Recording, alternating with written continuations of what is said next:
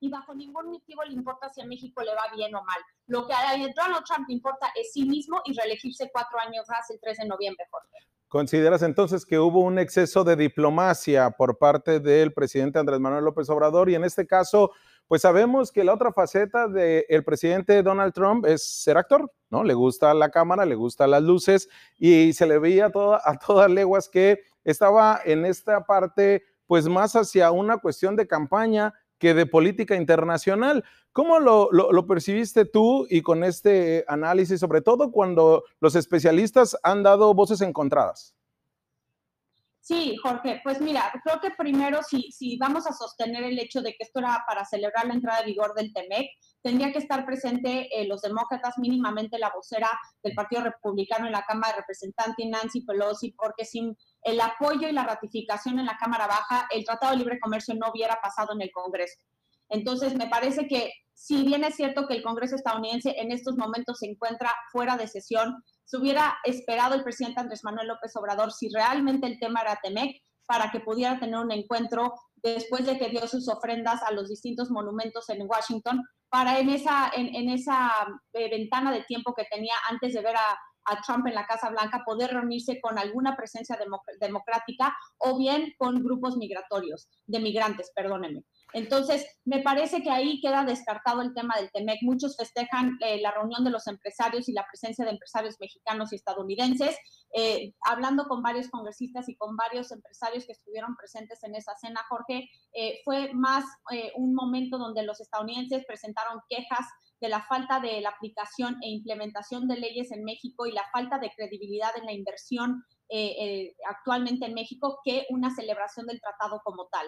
Eh, y más allá de eso, pues hay que tomar en cuenta que el presidente Donald Trump, si bien fue diplomático en estos momentos, Jorge, como tú bien lo señalas, de aquí a 3 al 3 de noviembre, cada vez que sus adversarios le puedan decir que ha tratado mal a México y que es un presidente racista, lo único que tiene que hacer Trump ahora es usar el discurso mismo de Andrés Manuel para tener el argumento de que el presidente de México, él mismo, le ha agradecido al presidente por el respeto y la comprensión que le ha demostrado el pueblo mexicano. Le ha dado las herramientas necesarias y suficientes para poder tener los argumentos de aquí a la elección para defender su postura ante México y su postura migratoria y comercial.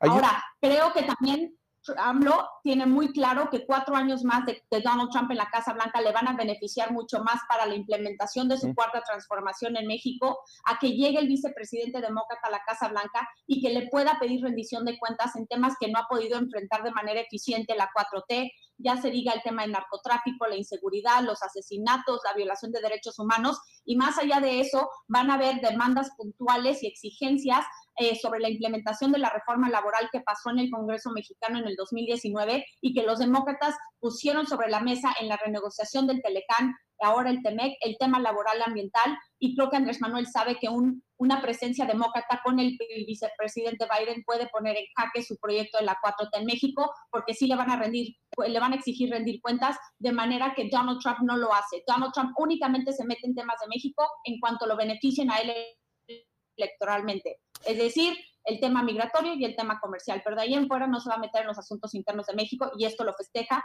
y, lo aprueba eh, eh, presidente Andrés Manuel y por eso favorece y apoya abiertamente a Donald Trump en esta visita en la Casa Blanca, Jorge.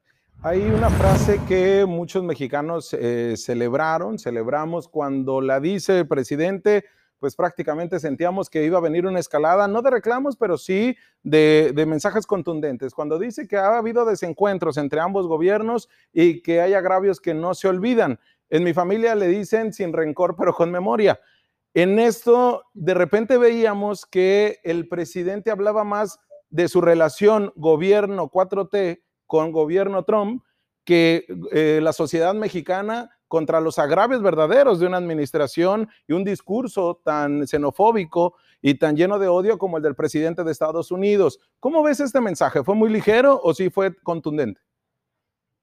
Mira, creo que fue contundente en cuanto a la base electoral de Andrés Manuel que lo apoya y que quería escuchar un discurso sumamente nacionalista y el hecho de que haya dicho viva México, viva México, me parece que fue un llamado explícito a su base electoral y que generó mucho apoyo eh, dentro de los simpatizantes de Andrés Manuel. Pero hay que recordar, Jorge, que un día antes de que llegara Andrés Manuel a la Casa Blanca, el presidente Trump, por medio de su cuenta de Twitter, publicó fotos enfrente del muro fronterizo para dejar claro cuál era su postura sobre el tema migratorio. Y también esta semana volvió a poner una orden para, como te había dicho, eliminar la protección de los soñadores con la orden ejecutiva de DACA.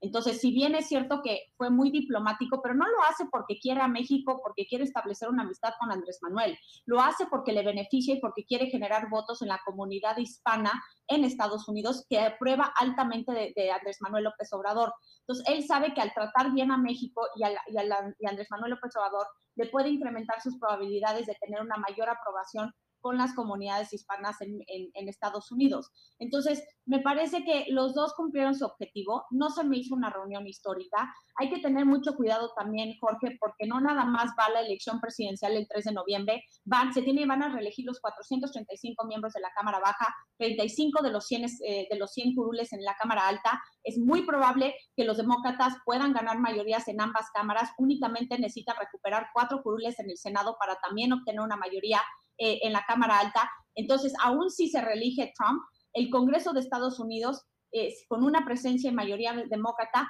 va a poder eh, empujar ciertos temas que pueden poner ciertos problemas, para, que pueden presentar ciertos problemas para México. Ahora, si llega Biden, que no tenga duda que la relación bilateral va a cambiar un 180 y que sí va a presentar un giro en cuanto a las exigencias que se le van a presentar a, a México. No es la primera vez que México apoya abiertamente al presidente Donald Trump. Lo hizo en el 2016 el entonces el presidente Enrique Peña Nieto cuando invita a Trump como candidato a Los Pinos y ahora con esta visita que también creo que no tenía mucha opción Andrés Manuel de rechazar porque también le, le, debe muchos favores a Trump, entre ellos el que haya asumido barriles en la negociación de la OPE Plus. Eh, entonces creo que también tenía que ir de nuevo, festejo el que no haya habido un enfrentamiento ni un insulto abierto, pero no porque eso se haya evitado en una jornada, eh, se nos, nos, puede olvidar lo que es eh, Donald Trump, que es un presidente antimigrante, que no quiere a los mexicanos, que es racista y que por medio de los hechos y las medidas que ha implementado de mano dura durante sus últimos tres años y medio en, la,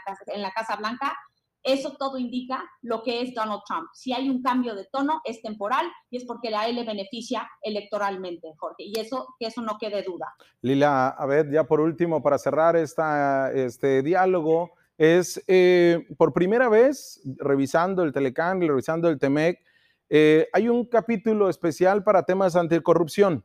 Y esto llama pues sumamente la atención, no sé cómo lo veas tú, porque habla de mejoras regulatorias, habla de revisiones, sobre todo en el capítulo 27 que habla sobre este, las empresas fronterizas.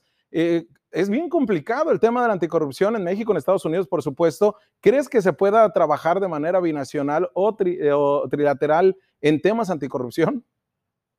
Me parece que primero se tiene que atender el tema eh, eh, del lado mexicano. Este, este, como bien sabemos, se tenía que armonizar la legislación mexicana con reformas al Código Penal Federal. Se tiene que fortalecer el Sistema Nacional Anticorrupción en México. Para ello se, necesita poder implementar y sancionar a aquellos que están eh, haciendo temas de corrupción. Y ahora dentro de ese capítulo que tú mencionas, existe este tema de compliance, que es el cumplimiento de la ley. Entonces, esto ya va más allá de una legislación mexicana, esto ya puede ser sancionada de manera trilateral que está plasmada en el nuevo marco jurídico regulatorio del TEMEC, Jorge.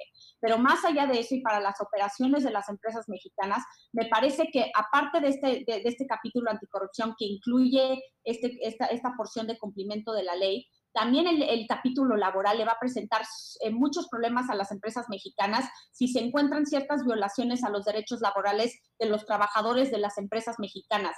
Antes se podía esto desahogar con la Secretaría de Trabajo. Ahora, bajo los nuevos términos del TEMEC, Jorge, la Secretaría de Trabajo, cuando se presenta una demanda, tiene 85 días para desahogar esa demanda, lo cual casi jamás ocurre porque se tardan años en, en sacar las demandas de la Secretaría de Trabajo.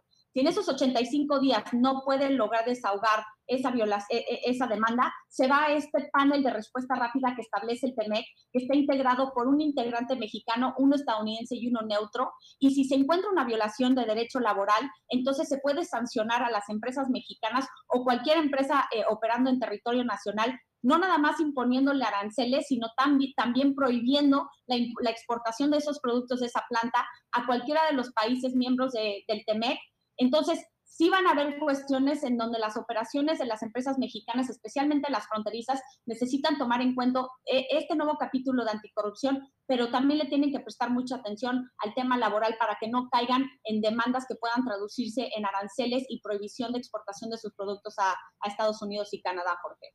Lilia, pues te agradecemos mucho en este análisis en el que nos estamos metiendo nosotros como fronterizos, preocupados porque esta relación pues sí sea comercial, pero vemos eh, capítulos que se deben de cimentar más fuerte como el tema anticorrupción eh, y sobre todo pues otras, eh, otras áreas. Lila, perdón que rompa el protocolo, siempre lo rompo aquí yo. Nada más te pregunto, ¿te, te gusta la comida china y la, y la comida de mariscos de, de la Baja California o, o no te gusta? No, no, no, o sea, me encanta. Me encanta. Y por de hecho, Jorge, estoy ahorita en San Diego, entonces es muy Ah, pues probable que cruce la frontera para comer la comida china y los mariscos, para que vean si no voy a hacer pan y si no me gusta, Jorge. Oye, si llegamos a coincidir, pues dice la producción que acá ellos pagan y así que yo me voy de colado. Así que invitados No, bueno, ustedes díganme la- el día y la hora y ahí me van a tener y mira que tengo buen diente. Muchas gracias, Lila. Un abrazo. Este, pues ya acá te preparamos toda la comida Jorge. china. Otro enorme, gracias por todo. Vale, un abrazo. Ahí tienen el análisis de Lila Abed, internacionalista, politóloga, que nos acompaña siempre con temas importantes, tema de la elección de Estados Unidos, la relación binacional y en este caso, teme que el Tratado de Libre de Comercio. Vamos a una pausa comercial y volvemos porque tenemos más.